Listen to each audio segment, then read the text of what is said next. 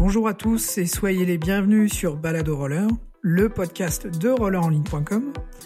Notre invité d'aujourd'hui fait partie des pionniers des fabricants de matériel de roller en France et euh, sans doute euh, aussi des pionniers de la pratique du roller à Marseille. Vous avez probablement roulé avec le matériel d'une de ces marques sans le savoir. On pense notamment à LK13 ou encore à Famous.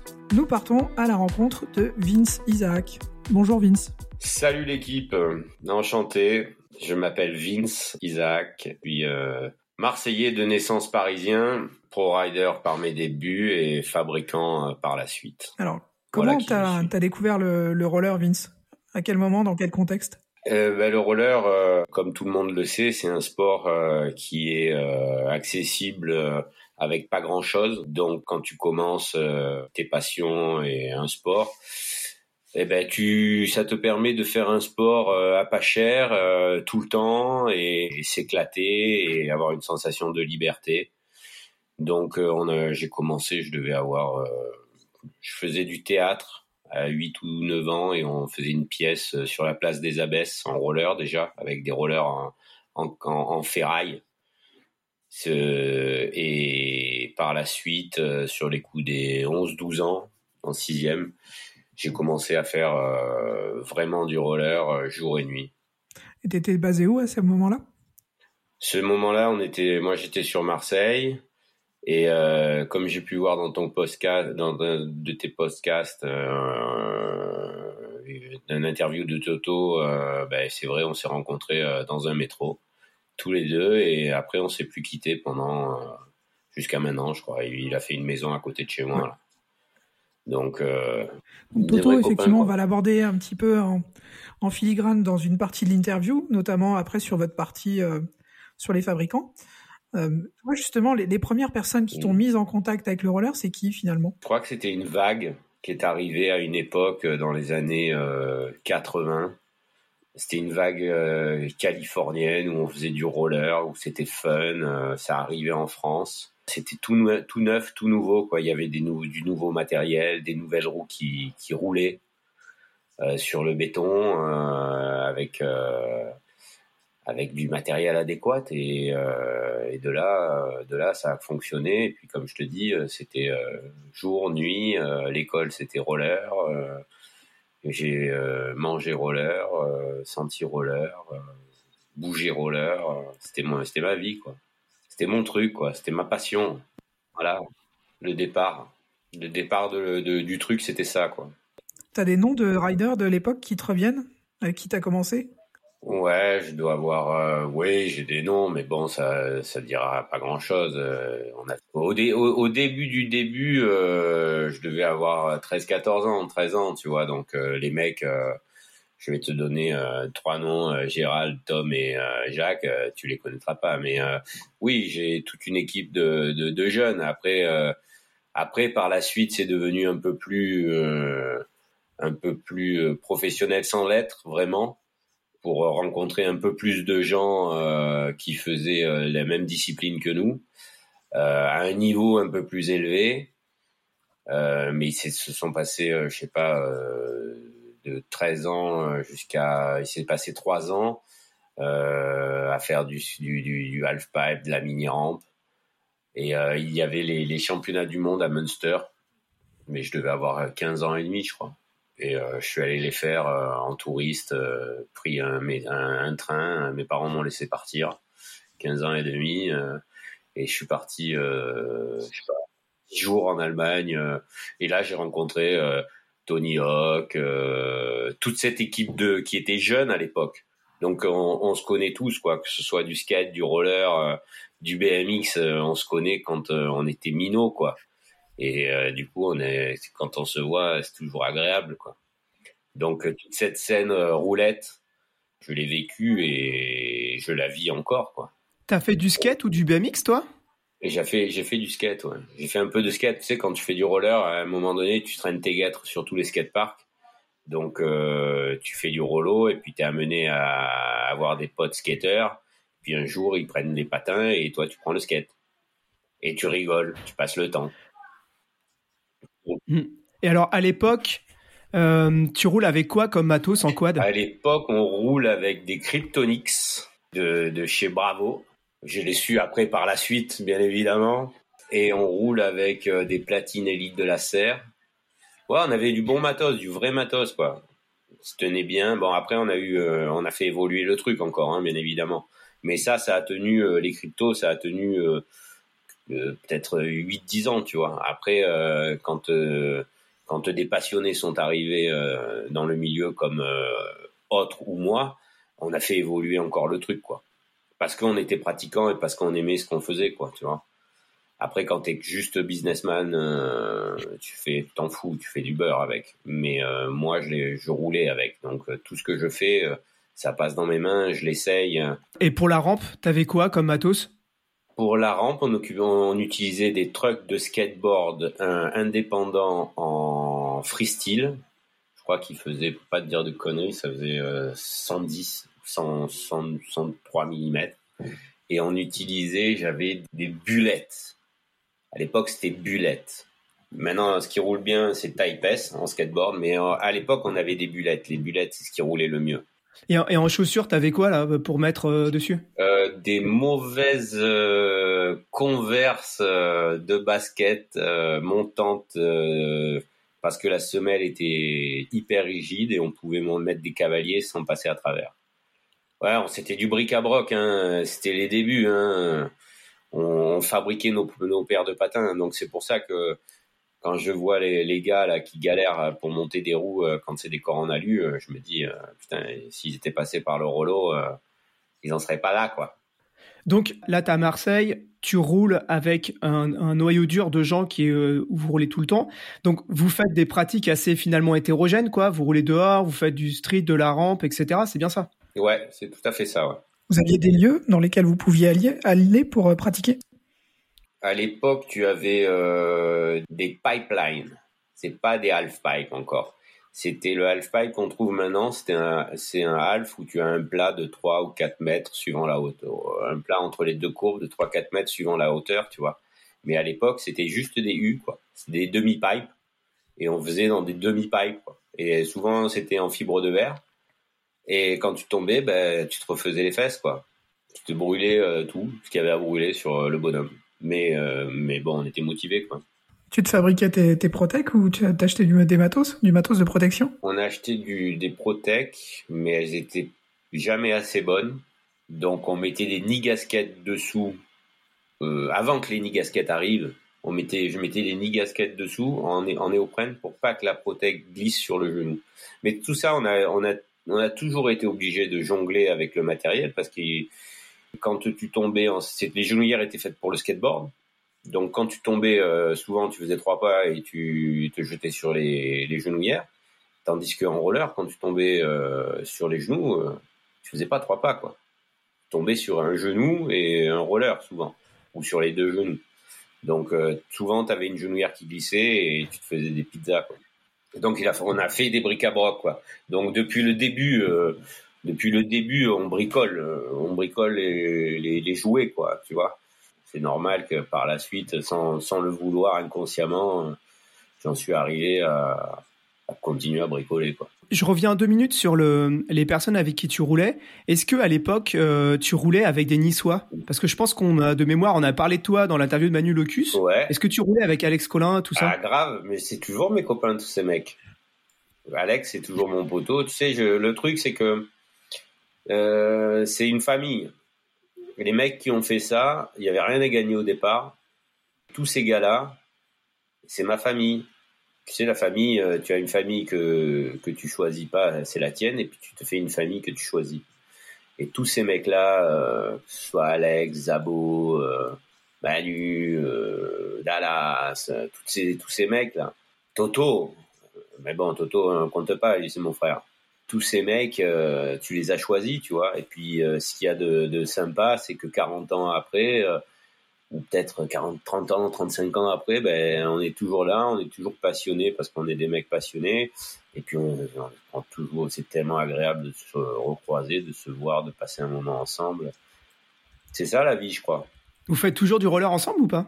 Ah, On fait, on fait d'autres sports, d'autres, d'autres trucs. On fait euh, du kite, du wing.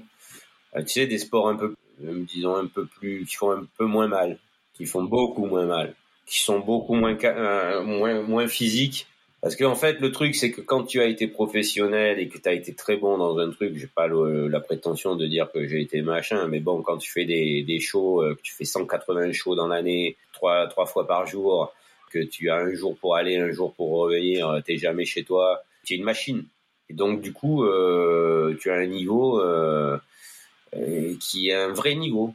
Et quand tu arrêtes d'être une machine, ton niveau, euh, tu régresses, bien que tu as toujours tes acquis, c'est comme le vélo, tu vois.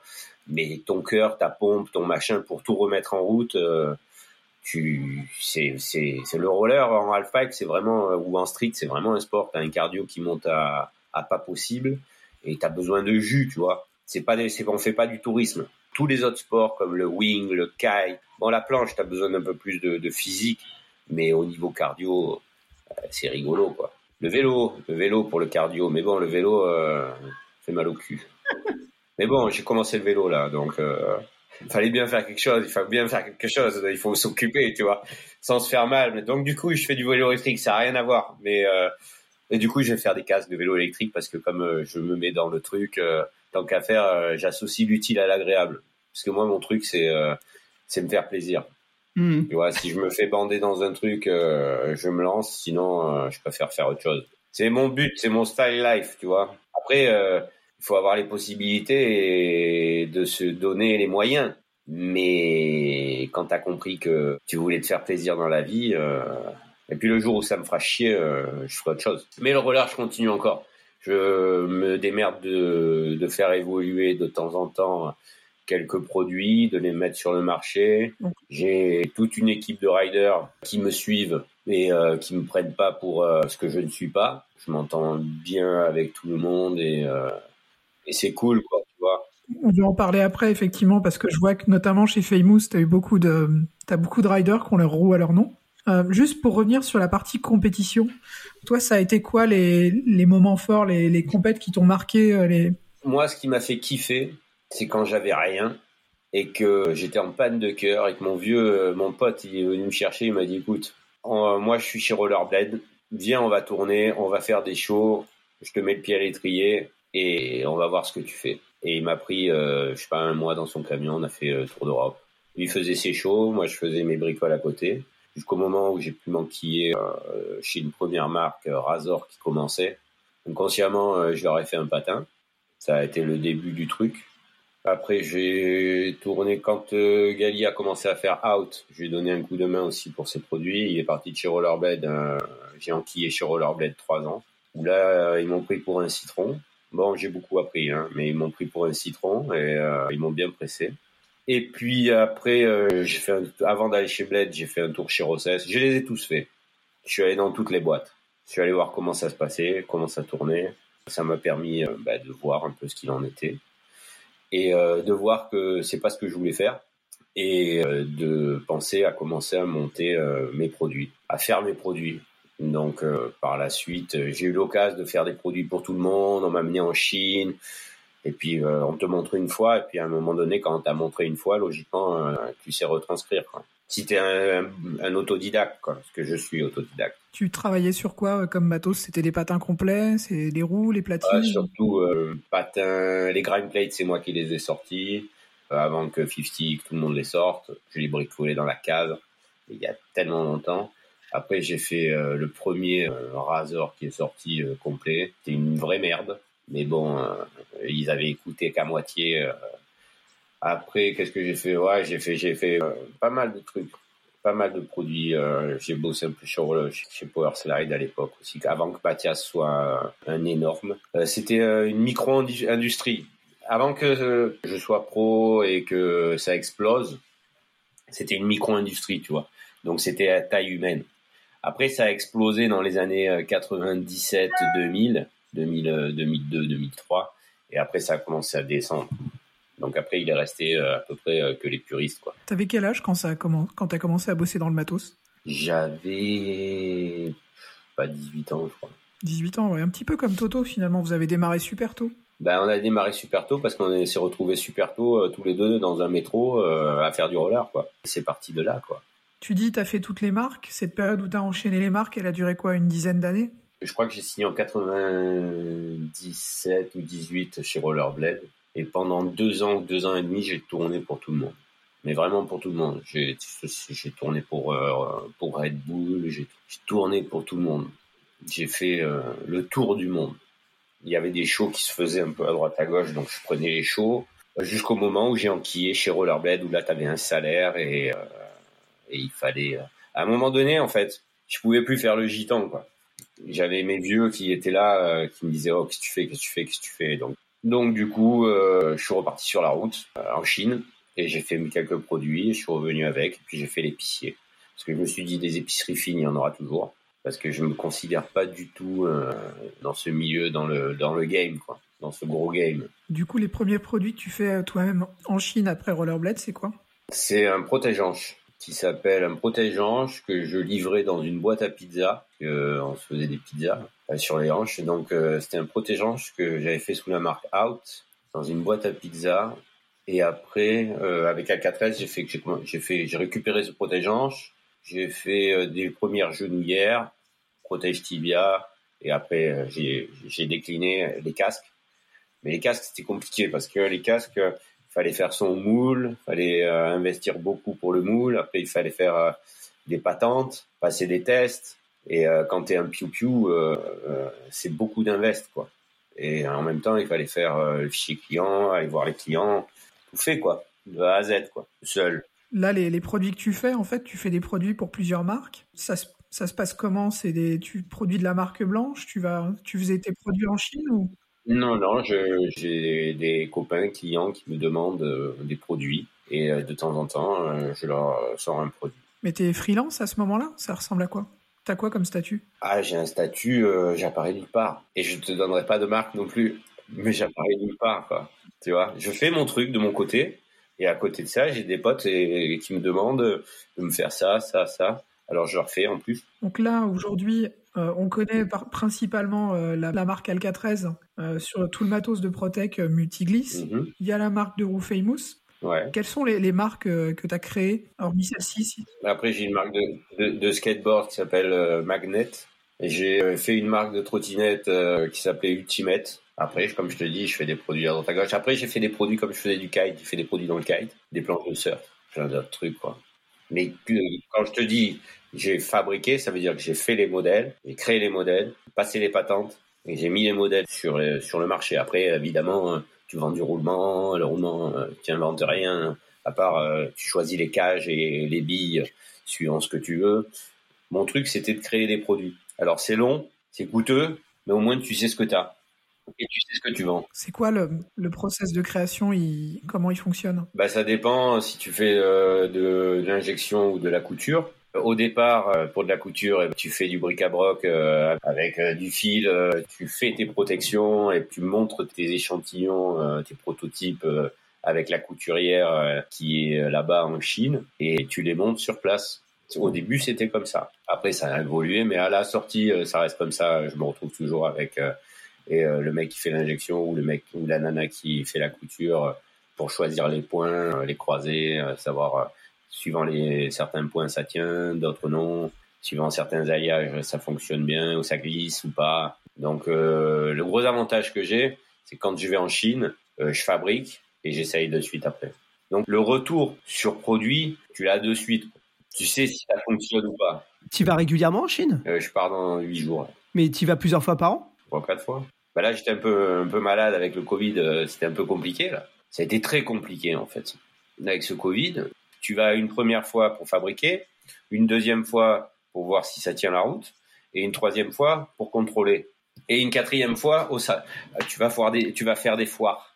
Tu sais, des foires, tu peux trouver aussi des fabricants qui vont te permettre de faire évoluer tes produits. Par exemple, la roue, c'est pas compliqué. Hein. La roue euh, Famous avec le corps, je comprenais pas pourquoi euh, mm-hmm les mecs en trottinette euh, avec ces deux pauvres roues, euh, ils allaient plus vite que nous. Et eh ben c'est pas compliqué. Hein. J'ai essayé euh, avec des corps alu parce que je savais que la gomme fait pas tout. La gomme fait beaucoup, mais ce qui fait le plus, c'est le corps. C'est-à-dire que si ton corps s'écrase autour de ton roulement, eh ben tu perds de la puissance sur ta gomme. Ta gomme, elle s'écrase et au lieu de revenir, ton corps s'écrase aussi. Tandis que quand tu as un corps dur, ta gomme revient. Du coup, euh, le jour où j'ai essayé ça, euh, j'ai trouvé ça euh, fou. Tu prenais 30% de vitesse en plus. Tu prenais un demi-mètre en fait hein, en half Et un demi-mètre à un moment donné, c'est énorme. Et après, j'ai fait évoluer la gomme. Parce que les gommes que j'utilise, c'est sûr, elles sont hyper tendres, plus tendres que le marché. Elles s'usent plus vite, mais elles vont plus vite que toutes les autres roues.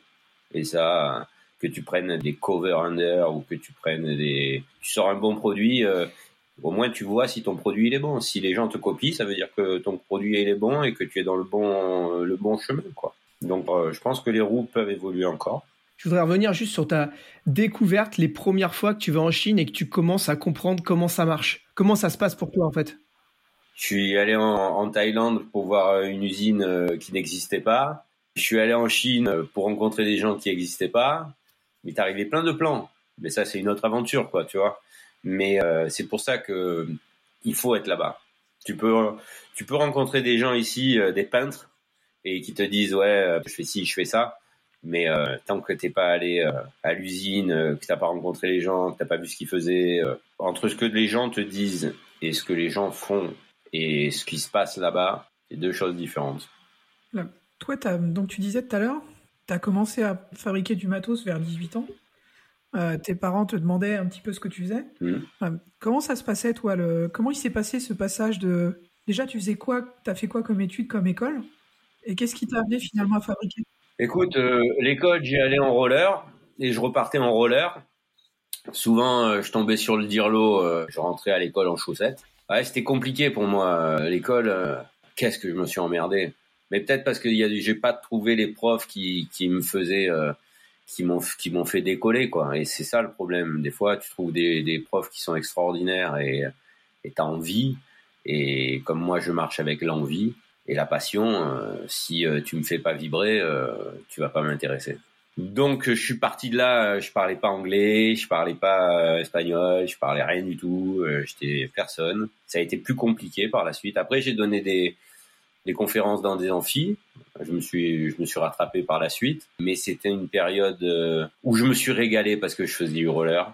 Mais à l'école, qu'est-ce que je me suis, euh, c'était compliqué. On va pas dire parce que, euh, on va dire que je me suis fait chier, mais c'était compliqué quand même. Tu sais, y a des gens qui sont, c'est trop, c'est compliqué. Il y a des gens, c'est pour qui c'est compliqué. Pour moi, c'était compliqué. Quoi. Bon après, ça m'a pas empêché d'apprendre sur la route et ça m'a j'ai mis beaucoup plus de temps. Par la suite il a fallu que je paye beaucoup plus de gens euh, même pour ma boîte euh, parce que euh, et puis tu apprends. On te montre une fois quand t'es quand t'es quand t'es intéressé hein.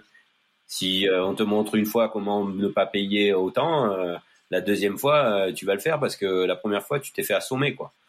Et c'est tout pareil. Mais bon tu payes pour apprendre. Chose qu'à l'école j'avais pas compris mais c'est gratuit quand même Enfin, parti. Donc, euh, faut pas cracher sur l'école. J'ai des minots, euh, je les tanne pour qu'ils y aillent le plus longtemps possible. Quand tu as été un pseudo cancre, tu te dis ouais, mon fils, il faut qu'il aille plus loin parce qu'avec un peu plus, euh, il ira encore plus loin.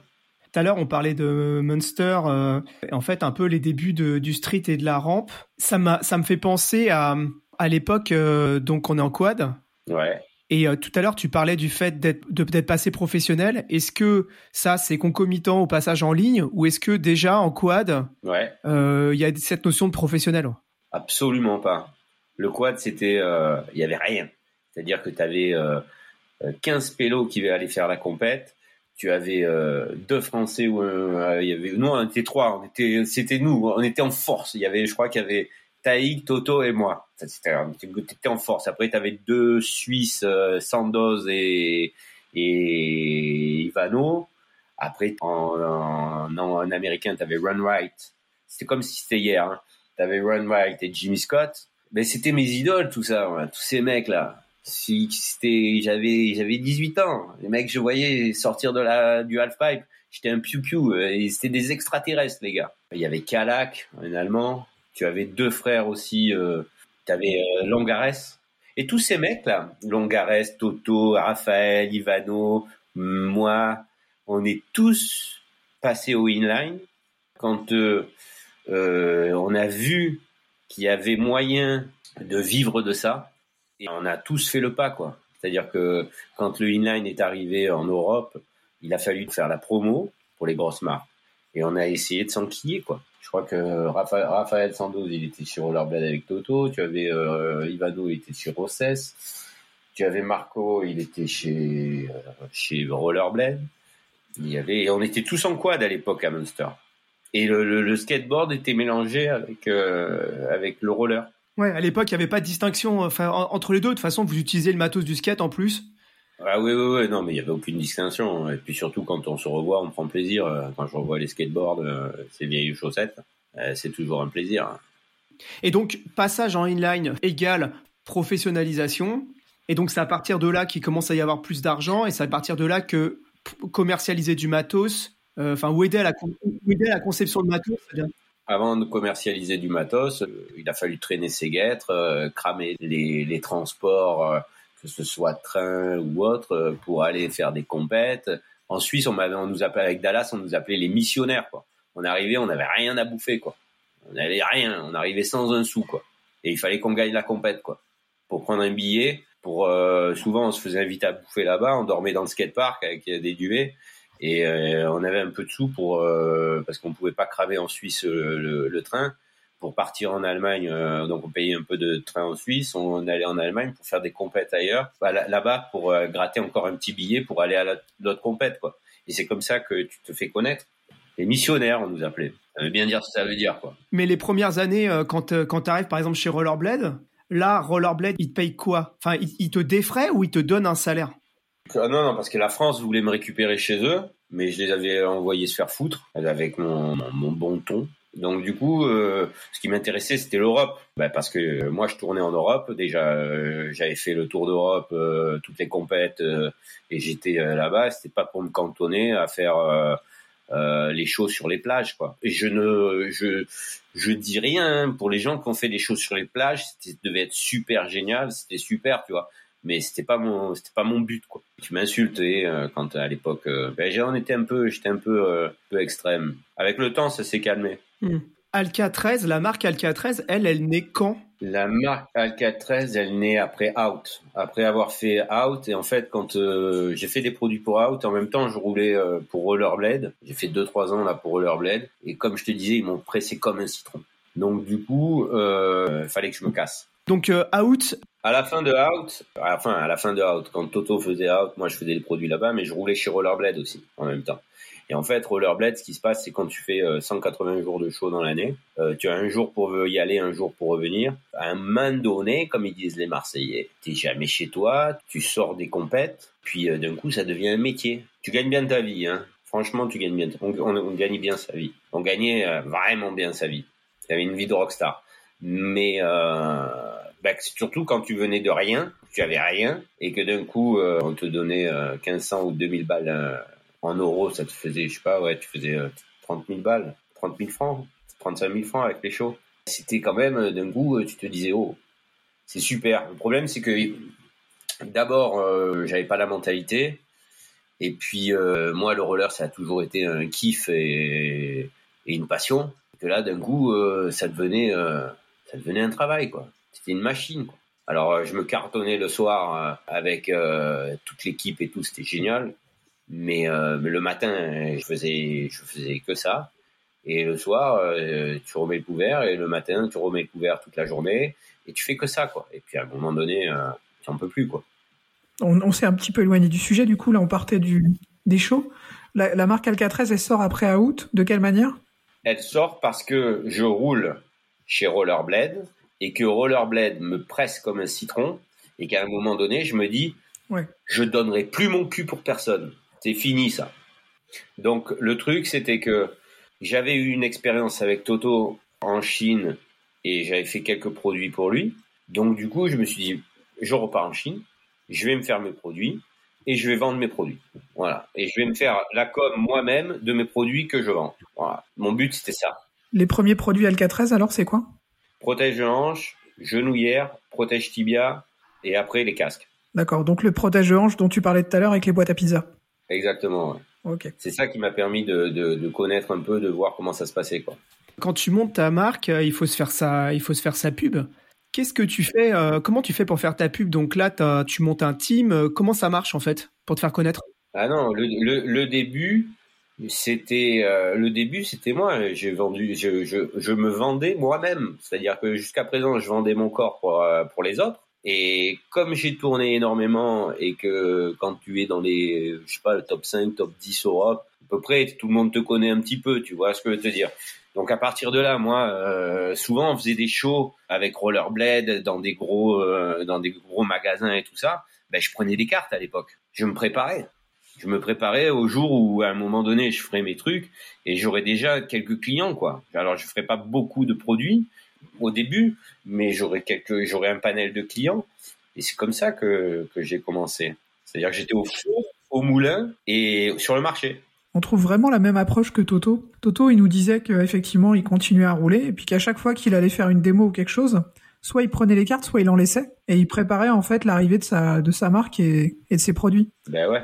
Ben c'est parce que euh, on a toujours fonctionné comme ça, quoi. On a toujours été sur le terrain. Là maintenant, tu as des réseaux, tu as. Mais à l'époque, il n'y avait pas ça. Faut, faut se rappeler, il n'y avait pas tout ça. Pourtant, on n'est pas vieux, quoi. Tu étais obligé d'être sur le terrain, et c'est pour ça que j'ai un bon affect et un bon rapport avec toute la toute la scène du Rollo, quoi. D'abord, quand j'étais pro, ils étaient plus jeunes, et puis euh, j'ai toujours eu énormément de respect pour ces mecs-là parce que euh, ils faisaient ça tous par passion et ils ont grimpé tous ces mecs. C'est-à-dire que nous on s'est retirés par la force des choses et puis eux ont pris notre place et c'est génial. Et c'est ces minots qui gravitaient autour qui sont encore dans la partie. Et tu peux te donner des noms. Tu as Kevin Quentin, tu as Anthony Avella. C'est des mecs qui ont créé des assos, qui travaillent de, de du roller. Euh, après, tu as des mecs sponsors. Euh, tu as Julien Cudo, qui, est là depuis des années et des années, qui est maintenant est le plus fort, qui a roulé chez moi à un moment et qui, re-signe cette année. C'est que de, de l'affect, quoi, tu vois. C'est bon, heureusement, bien sûr, un jus tu le payes, mais c'est que de l'affect, c'est-à-dire que je connais pas un gars qui me crache dessus. Par contre, les patrons de marque, je veux bien qu'ils me crachent dessus, ça me dérange pas. Mais tous les riders, c'est ma famille, tu vois. Donc, à un moment donné, euh, entre faire du business et privilégier les riders, eh ben, je préférerais privilégier les riders. Et je pense qu'ils te le diront tous. Quoi. Mais attends, c'est intéressant ce que tu viens de dire. Tu viens de dire, je veux bien que les patrons de marque ils me crachent dessus, mais enfin, quel est ton rapport avec les autres marques? Ah, ils viennent me pleurer, ils viennent me pleurer dans mes guêtres. Ils me disent Ah, lui, il m'a fait ça, ah, lui, il m'a fait ça. Ça me fait beaucoup rire. Je ne dirais pas de nom non plus. Parce que j'ai cette, cette étiquette de, j'ai ces deux étiquettes d'être patron de marque, mais d'être quand même euh, un rider, tu vois. Je me mets plus du côté des riders que du côté de, patron de marque. Vois. ils ont jamais fait de roller la plupart. Hein. C'est pas ma famille. Et puis ils en ont rien à foutre. Ouais, c'est ça. Ok, c'est la différence entre ceux qui sont là, euh, ils font du produit, ils font du business, quoi, et ceux qui viennent du patin. Et c'est des trucs qu'on a discuté assez longuement avec Greg et Seb de Universkate, euh, par exemple, où ils racontaient, ok, bah nous on fait des patins pour les patineurs et on est là pour que notre euh, écosystème il fonctionne. Et donc faut faire des choses pour notre écosystème, etc. Quoi. C'est un peu la même chose que tu es en train de dire finalement. Mmh. Ouais, et ils sont très bons. Hein. Je, les aime beaucoup et euh, ces deux mecs, bravo. Une belle euh, dédicace à eux. Euh, franchement, chapeau les gars. Je voulais en faire la transition vers Famous. Famous, marque de roue, euh, avec Jean Talu, noyau alu. C'est, une techno qui a, qui a laissé dubitatif du monde pendant un petit moment. Ouais. Je me souviens qu'il y a eu plusieurs marques, notamment une marque de Montpellier à une époque avec Zoran qui était sortie. J'avais connu sa marque Stepsy, PSI, de mémoire. Les vitesseux, il y a un moment, ils avaient essayé l'alu et ils s'étaient dit ouais, bof, moyen parce que finalement ils étaient en petit diamètre et ça leur apportait pas une grosse plus-value. Puis finalement, euh, tu vois des marques comme Bont aujourd'hui, euh, notamment avec leur euh, des, roues, des roues avec Jean Talus qui reviennent. Qu'est-ce que ça apporte? Tu l'as un petit peu abordé tout à l'heure, et particulièrement dans le street. Bah, c'est le futur. C'est le futur. C'est pas compliqué. Tu t'imagines des roues de bagnole avec des jantes en plastique ou quoi? Tu vas, ça va être compliqué. Hein Parce que quand tu, quand tu sautes de, de 4 mètres et que tu tombes sur des des des gens, des, des, des plastiques, eh bon, tu as tu vas avoir de l'absorption, mais euh, tu n'auras pas un retour et puis tu vas tu elles vont casser au fur et à mesure. C'est l'évolution, tu vois. Après la grosse évolution qu'il faudrait faire, c'est que ce soit plus léger avec des nids d'abeilles ou des trucs comme ça, tu vois. Mais le problème, c'est que le, le, le, prix de la roue serait trop cher et euh, t'aurais pas de il y a pas de marché. Bien sûr moi je peux la faire évoluer le truc, mais après euh, ta roue elle vaut une blinde. Euh, après, le marché ne s'y prête pas. Mais euh, oui, tu peux, tu peux faire des évolutions. Il y a plein d'évolutions à faire encore. Justement, tu parles du prix des roues. Moi, je suis d'autant plus sensible à ça que je suis, à la base, j'étais plutôt patineur de vitesse, en tout cas pendant l'essentiel de ma carrière. Euh, le marché de la roue, c'est un marché où les, globalement, les roues, elles sont hors de prix, quoi. Aujourd'hui, tu arrives sur des roues de course qui sont à entre 30 et 40 euros l'unité, ce qui devient complètement délirant. T'en penses quoi, toi, de ces politiques de prix par rapport au, marché? Ben, Ça dépend qui l'a fait. C'est-à-dire que, et d'où elle arrive, et avec quel uréthane, et qui c'est qui la met en route, qui c'est qui la fabrique, et qui c'est qui la distribue, et qui c'est qui fait la communication, et comment elle est faite. Mais la plupart du temps, euh, à part euh, des bicomposants euh, sur euh, de l'uréthane, pour moi, c'est de la branlette. Mais si tu mets un corps dur, avec une gomme, ça fait le taf. Le problème, c'est que si tu fais deux gommes, tu as deux étapes. Donc, à un moment donné, ta roue va forcément coûter plus cher. Et le truc, c'est que c'est pas dit qu'elle marche mieux, et c'est pas dit que tu en vendes plus, tu vois. Donc, et après, tu es limité. Si c'est pour vendre des roues à 30 balles, pièce, jamais je vendrai des roues à 30 balles. Parce que c'est destiné qu'à une certaine catégorie de gens et il faut euh, des prix euh, pour tout le monde. Tu sais, c'est un sport, un, sport de pauvre le roller à la base. Il faut pas oublier quoi. Donc ça, c'est avec rien, tu fais du roller. Il y a une autre question que je me pose là-dessus. Pourquoi est-ce que les roues elles sont vendues par 4, alors que nous, on a quand même 8 euh, roues sur nos rollers, tu vois?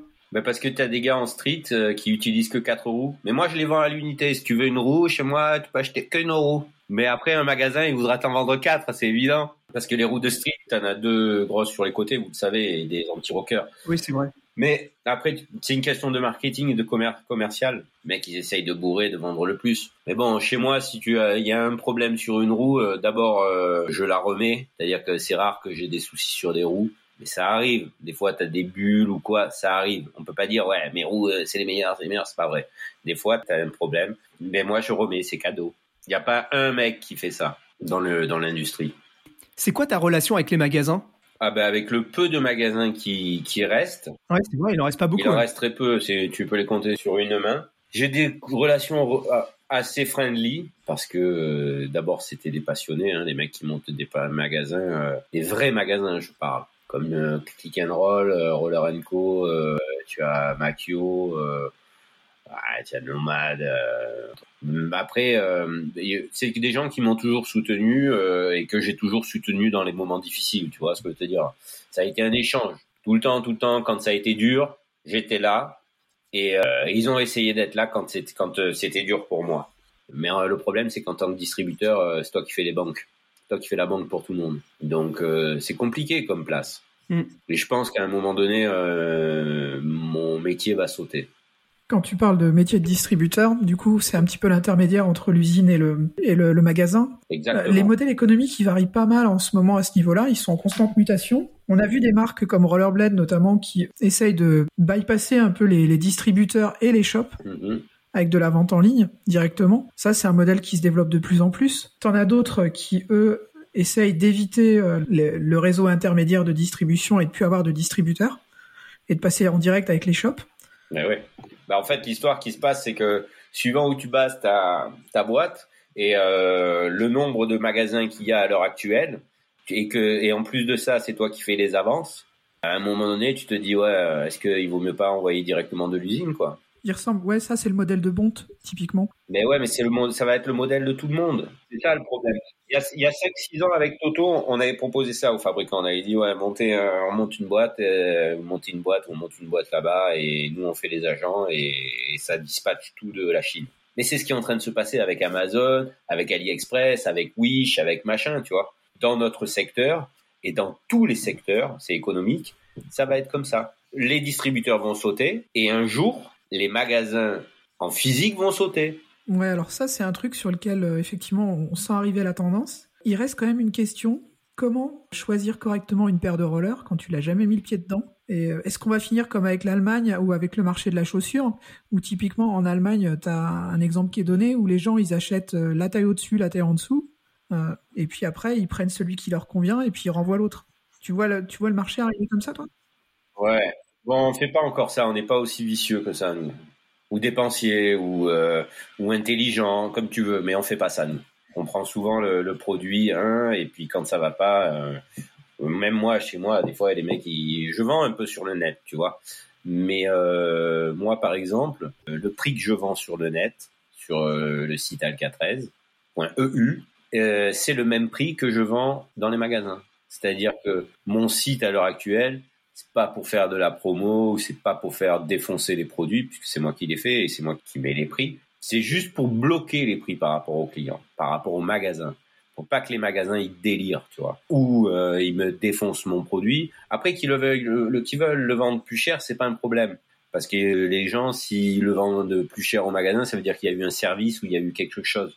Mais euh, avec les prix que je fais, les gens travaillent à deux, chose que chez les autres, ils travaillent pas à deux sur les produits. Et il y a aussi un truc, c'est que je défonce pas les produits, quoi.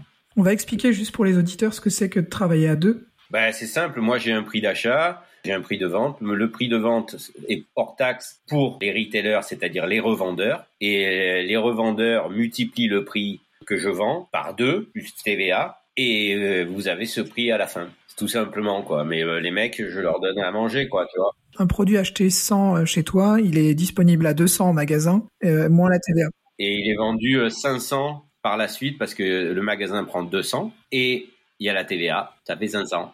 Bon, j'ai pas de produit à 500 encore, hein, mais bon, euh, nous on fait plutôt avec 10 balles, 20 balles, 40 balles, 50 balles. Mais bon, un jour j'aurai des trucs à 500, mais pas encore. J'ai une question qui me vient là quand on parle. Euh, est-ce qu'il est possible pour certains produits de produire plus localement que en Chine?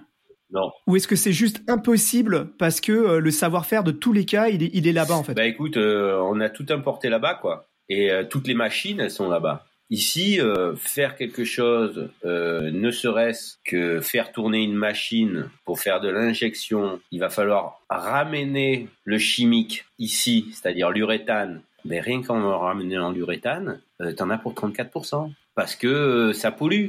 Et qu'à un moment donné, regarde les bagnoles une bagnole qui vaut 80 000, l'État il la vend 140 000 maintenant. Et il te met un bonus écologique pour produire en France, c'est pareil. Et en plus de ça, tu, tu aurais les charges qui seront dingues.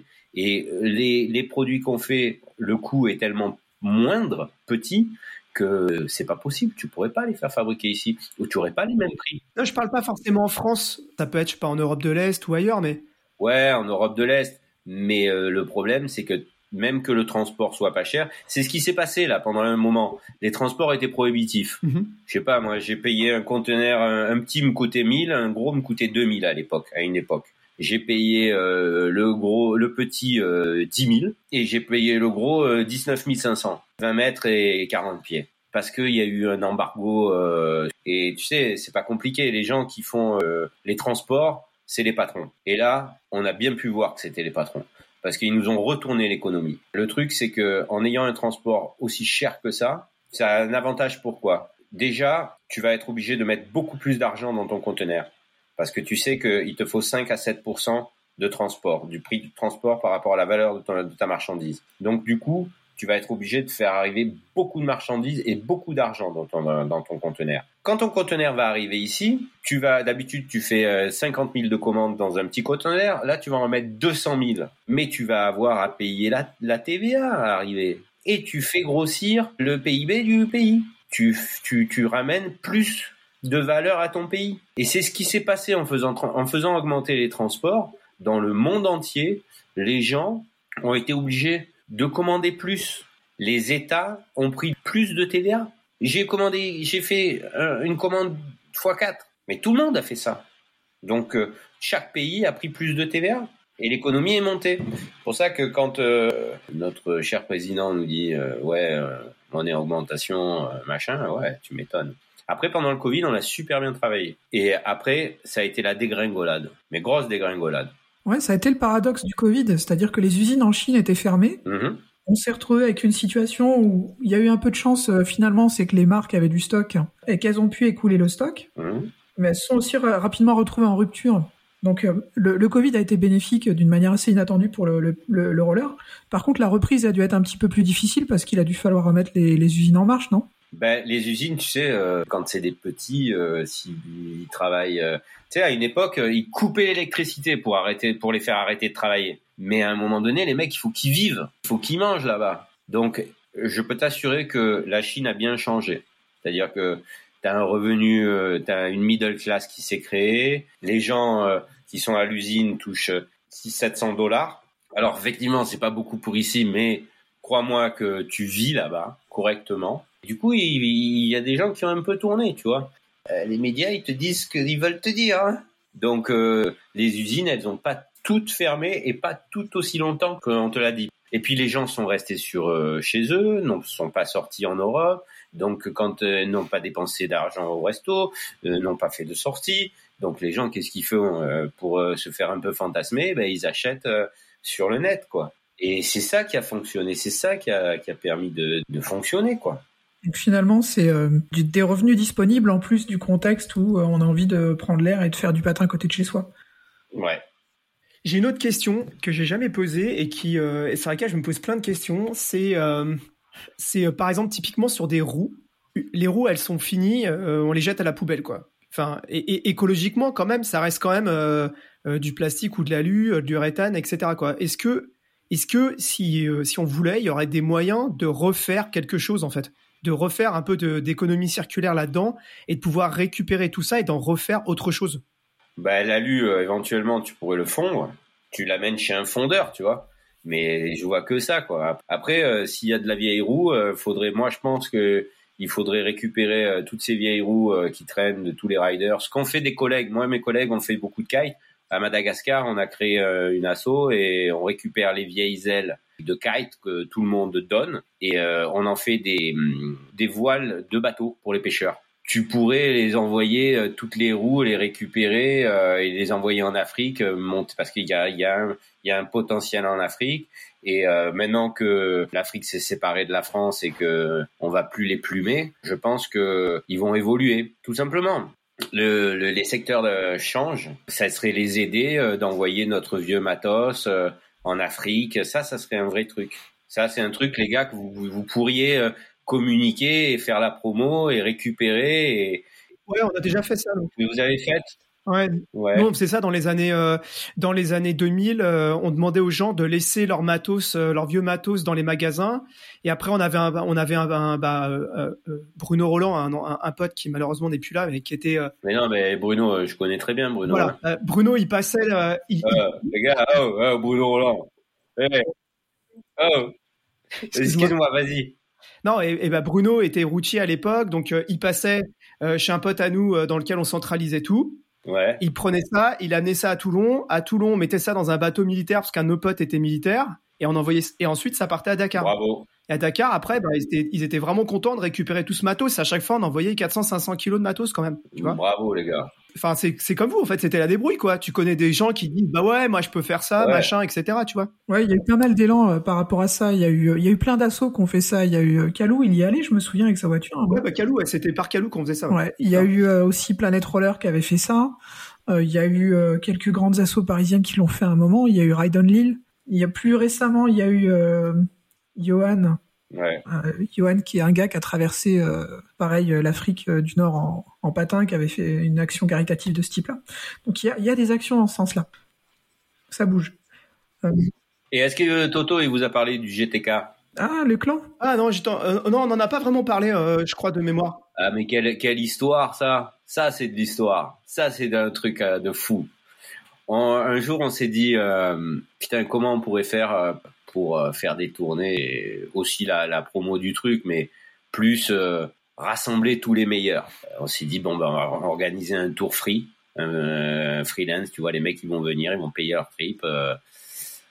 et puis, on va tous se rassembler, on va prendre des camions et on va partir une fois, on est parti euh, Suède, euh, Danemark, euh, Allemagne. Une autre fois, on a fait tout le Tour de France avec tous les meilleurs, tous les meilleurs européens. Et une autre fois, on est parti en Afrique, au Maroc. Vous avez jamais raconté ça? Non, je crois. C'est vrai que le GTK, on aurait pu, ouais. C'est un point qu'on avait oublié. Ah, le GTK, c'est putain. En plus, c'est quoi? Il a une bande d'images et des interviews sur tout le monde. Toto était dans la dans les films. Il faisait, il faisait des films du coup, il a des, des, teasers sur tout le monde avec des images de dingue. Un jour, on pourra faire euh, l'apologie du truc, quoi. Avec toutes, toutes ces jeunes, jeunes têtes qui sont devenues vieilles après euh, quelques années. On a plein d'images rigolotes. Donc c'était le GTK, quoi. C'était une aparté et c'était vraiment un truc super, quoi. Je voulais revenir sur Famous. Euh, parce que Famous, Mhm. euh, on a parlé effectivement du matos. Tu parlais aussi de ta relation avec les riders. Et effectivement, quand on voit le nombre de riders qui ont leur pro modèle entre guillemets, on se dit que euh, effectivement ça se passe plutôt bien avec eux. Ouais. Si c'est ok pour vous, je vais je vais citer tous ceux que j'ai vus sur ton site parce que ça fait quand même une belle tranche. Il y a Nicolas Mougin pour la rampe, Ouais. Otto Bolanos qui est aussi un rampeur, Onoda, bon, bah, Coco, euh, Ravira Garrido, Ouais. Cirque du Soleil. Nel Martin, Cirque du Soleil. Amandine euh, Condroyer, ouais, donc Mhm. Didine euh, qui fait à la fois du, du street et aussi euh, du ice, euh, du Red Bull Crash, Crash Ice. Anaël qui est qu'on a interviewé ici et qui est elle au, au skatepark de Nantes. Romain Godner, Romain qu'on a connu tout petit à Roller Park Avenue et un gros gros client quand il s'agissait de faire des tricks très aériens. L'Australien, C.G. Wellsmore. Ok, Atkinson, lui qui, est, qui a pareil des super lignes en, en skatepark et qui est hyper connu pour un style vraiment à part, qui a gagné plusieurs fois le FIS World Series. Euh, T'as Fabiola da Silva, quand même. Alors, qui est dans les noms que t'as indiqués, tu, tu la connais bien? Ouais, tout, tout- bah, c'est que des gens, c'est des gens de mon époque, hein. Excuse, hein. Elle a 40, euh, elle est un peu plus jeune que moi, elle doit avoir 42, 3. Mm. Mais c'est des gens, hein, qu'on s'est côtoyés, euh, sur les compètes, quoi. De partout, dans tous les pays. Et puis tous ces petits jeunes, là, tous ces là, Condroyer, Amandine, euh, Bodner et tout ça, c'est que des minots, quoi. Et puis à un moment donné, euh, je me suis dit qu'ils avaient la légitimité d'avoir un produit dans l'industrie du, du roller, tu vois. Alors les marques, elles m'ont craché dessus, euh, d'autres m'ont craché dessus en me disant ouais mais tu fais ça, ça, tel et tout. Et j'ai dit mais tu sais pas d'où qui c'est ces mecs, tu sais pas d'où ils viennent, tu sais pas ce qu'ils ont fait ces gens-là. Et moi je fais les roues que je pense que les gens méritent pour avoir une trace dans l'industrie, parce que sinon tu es que de passage. Et après il y avait rien à gagner, hein, je t'explique, hein, je leur ai fait euh, pas grand-chose. Je crois que j'avais sorti euh, 1000 roues, 2000 ou 1500 roues, tu vois, un truc dérisoire. Je leur filais des roues à eux pour qu'ils les revendent et qu'ils se fassent un bon billet dessus. Euh, voilà, le deal il était là, tu vois. C'était pas, ça cassait pas trois pattes et un canard, tu vois. Mais ça leur permettait euh, d'avoir un Mm. produit en main, comme moi j'ai eu. De après, s'ils avaient envie de quelque chose, de faire quelque chose, il y avait Kevin Quentin, Quentin aussi, hein. et Anthony avait là aussi. Il m'en reste deux ou trois, mais effectivement, j'avais Jérémy Kessler, César Andrade, Lamine. Il y a Kessler, il y a César Andrade. C'est que des, c'est que c'est, c'est ma famille, tu vois. Voilà, euh, c'est toute la famille. C'est tout euh, ceux qui ont 10 à 15 ans, c'est tous mes minots, et euh, les autres, c'est mes brothers. Toi, t'as euh, toi, t'as eu quoi en, en termes de pro modèle, toi? J'ai eu des pro modèles de roulement, je crois. Bidon, un truc bidon. Ok. Moi, on m'a donné des roulements. On m'a des roulements, donné des roulements que c'est pas moi qui les faisais, et par contre, il y avait ma tronche dessus, tu vois ce que je veux dire? Le, le super menteur. Super menteur. Ouais. Mais bon, Tu vois, moi, moi aussi, je suis un peu vieux. Quand on me dit Vince Isaac, la première chose qui me revient, c'était euh, la couverture de Crazy Roller numéro 1. Voilà, le troca. Alors, tu vois, par exemple, pour te donner un truc, avec vous, je l'ai fait, mais j'avais pas spécialement envie de le faire. Je, je vous avais, bon, après, j'ai vous regarder les articles que vous faisiez et tout ça, mais le plan, c'est que faut pas oublier que Crazy Roller, euh, c'est moi qui lui ai mis le pied à l'étrier. Et amateur, pareil, j'ai mis le pied à l'étrier. Bon, lui il était un peu plus sympa, tu vois, un peu plus, euh, un peu plus comme ça, mais il était gentil, tu vois, il venait de chez moi. Et euh, j'ai fait la démarche tellement de fois à tellement de gens. Après, évidemment, ça m'a servi un peu, tu vois. Heureusement, euh, par la suite, euh, j'ai arrêté les médias. Tu me vois pas beaucoup sur les médias. J'ai pas envie de. D'ailleurs, on trouve très peu de traces de toi. Hein. Te- J'en ai un peu chié pour trouver des infos euh, pour préparer l'interview. Hein. Tu n'en trouveras pas. J'en ai quelques-unes. J'ai, j'ai pourtant j'ai, beaucoup de, de presse avec beaucoup de photos quand euh, je faisais pour les autres. Après, le plan, c'est que moi, j'ai toujours fait ça par passion, tu vois. Et euh, les mecs qui ont fait quelque chose, ça m'a toujours fait kiffer que le mec il se bouge et qu'il fasse un truc dans ma passion, tu vois. J'avais une dernière question, euh, moi de mon côté. Euh, ton avis sur le retour du quad dans les skateparks? Ah, on va en parler de ça. Important quand même. C'est quoi ce sectarisme? Des les gars évoluer quoi les gars en rolo en quad je vais pas me faire des copains il faut pas on va être plus intelligent alors le truc c'est ça nous on vient tous du quad que ce soit Acta que ce soit euh, toute l'équipe là. Dernièrement dans un événement euh, ils voulaient pas inscrire des mecs qui faisaient du inline mais euh, c'était des mecs qui ont qui ont commencé par le quad et qui se sont remis au quad. Et effectivement le problème, c'est que les mecs qui font du euh, exemple Acta, il va à Nantes, il m'appelle et tout et il me- dépité le gars. Je lui dis oh, qu'est-ce qui se passe? Il me dit ouais, il voulait pas m'inscrire. euh, parce que euh, je venais du inline et que machin. Je dis mais c'est quoi ce délire? Je dis maintenant ils, ils choisissent les gens qui veulent s'inscrire. Non mais attendez, c'est quoi ce délire? Actarus, il faisait du, du, il a fait du quad au début, après du line, et là il est allé sur une compète et ils lui ont refusé de s'inscrire en quad. Ouais, le problème, c'est que c'est sûr que s'il n'y avait pas eu du copinage, il a gagné la compète. C'est pas le problème, tu vois. Mais c'est le, c'est la façon de réfléchir et de penser. Pour faire évoluer ton sport, si tu commences à refuser des gens euh, dans des événements et que tu restes euh, en vase clos dans ton univers, eh ben tu vas pas ouvrir euh, tes écoutilles. Il faut ramener des gens, tu vois, qui aient fait du roller, du skate, du machin. Sinon, tu gardes ton sport qu'à toi. Tu auras le derby, tu auras un peu la, le le freestyle. Donc freestyle, c'est euh, euh, courbe et, euh, et, street. Et il faut que les gars y réfléchissent et il faut qu'ils montent un vrai tour. Il y a un truc à faire en quad. Mais bon, c'est très élitiste. Hein. C'est une petite scène. Ça revient, on en parle beaucoup, mais il faut refuser personne. Tu, ça n'existe pas ça. En filigrane, il y a peut-être un truc que Walid il a, il a abordé peut-être de manière implicite. C'est ok, il y a un retour du quad, mais c'est un retour aussi beaucoup du quad féminin. Comment tu vois ça, toi, cette évolution-là? Bah, euh, moi, j'aime bien regarder les nanas euh, qui font du quad et du inline. Je trouve ça vachement, euh, vachement joli, quoi. Maintenant, il faut pas, elles, elles, ont rien inventé et je, je veux pas leur, au contraire, hein, tu vois. Elles, viennent d'arriver, mais il faut, faut se souvenir quand même, il y avait des gens qui ont fait évoluer le quad. Le quad, il est pas arrivé comme ça, quoi. Avec les trucs larges, avec les machins, tu vois. Il y a eu, il y a eu une histoire. L'histoire, elle commence pas de maintenant. Donc c'est ça en fait le truc, c'est qu'ils regardent pas l'histoire qu'il y a eu. L'histoire commence maintenant pour eux, on va dire. Mais l'histoire pour nous, elle a commencé depuis très longtemps. Tu vois ce que je veux te dire? Ouais, j'en vois. Je suis d'accord, c'est un sport pour eux qui est jeune, qui revendique et tout ça. Mais le problème, c'est que si nous on revient en quad, elles et ils seraient étonnés de ce qu'on est. Parce que moi j'ai mis les quads la dernière fois. Là. Ben, ça s'oublie pas, c'est comme le vélo en fait. Hein. C'est assez rigolo, quoi. Donc, euh, il faut pas. Euh, je fais des roues de quad pour le, la danse avec un gars euh, qui est super populaire, qui ça marche très bien. On va à la Love Parade à Barcelone. Juste, ils sont un peu étriqués, les mecs. Ils croient que ça y est, ils sont arrivés, mais quand euh, t'arrivais, nous on revenait, quoi, cousin. Ouais, clairement, ouais. Ben, on le voit sur la scène. Euh... C'est pas moi qui l'ai dit cette fois-ci, c'est bien. Ah, ça, ça, me fait plaisir de parler avec des gars comme moi, dis donc. Euh, souvent aux filles, on leur explique ça, quoi. Ouais, ok, ces figures-là, vous les trouvez géniales et tout, vous avez l'impression de les inventer, mais ça fait 30 ans que ça existe, quoi. C'est un grand débat. ben ouais, ben ouais. Tu sais, une fois, je suis tombé sur une fois, je sais plus comment, bref, je suis tombé sur une pub, une pub pour une platine italienne avec les trucks à 45 degrés, etc. Ouais. Et après, j'ai regardé le marketing euh, d'une marque américaine ouais. qui sortait la même euh, la même platine en disant que c'était tout neuf, machin et tout. Et en fait, euh, j'étais mort de rire parce que la platine, elle devait dater des années 70, quoi. Ouais. Et là, c'est là que tu dis quand même que effectivement, on oublie assez vite notre passé, quand même. c'est clair. Ils ont tendance à, ben ça dépend. Quand c'est des petits jeunes, c'est des petits jeunes. Hein. Tu les prends pour des petits jeunes. Hein. Ouais, mais ce que je veux dire, c'est que euh, c'est pas pour faire les vieux cons, mais euh, quand moi j'ai commencé à faire du roller, par exemple, euh, j'ai commencé à rouler avec les avec les grands de mon époque, quoi. Moi, j'ai commencé fin des années 80.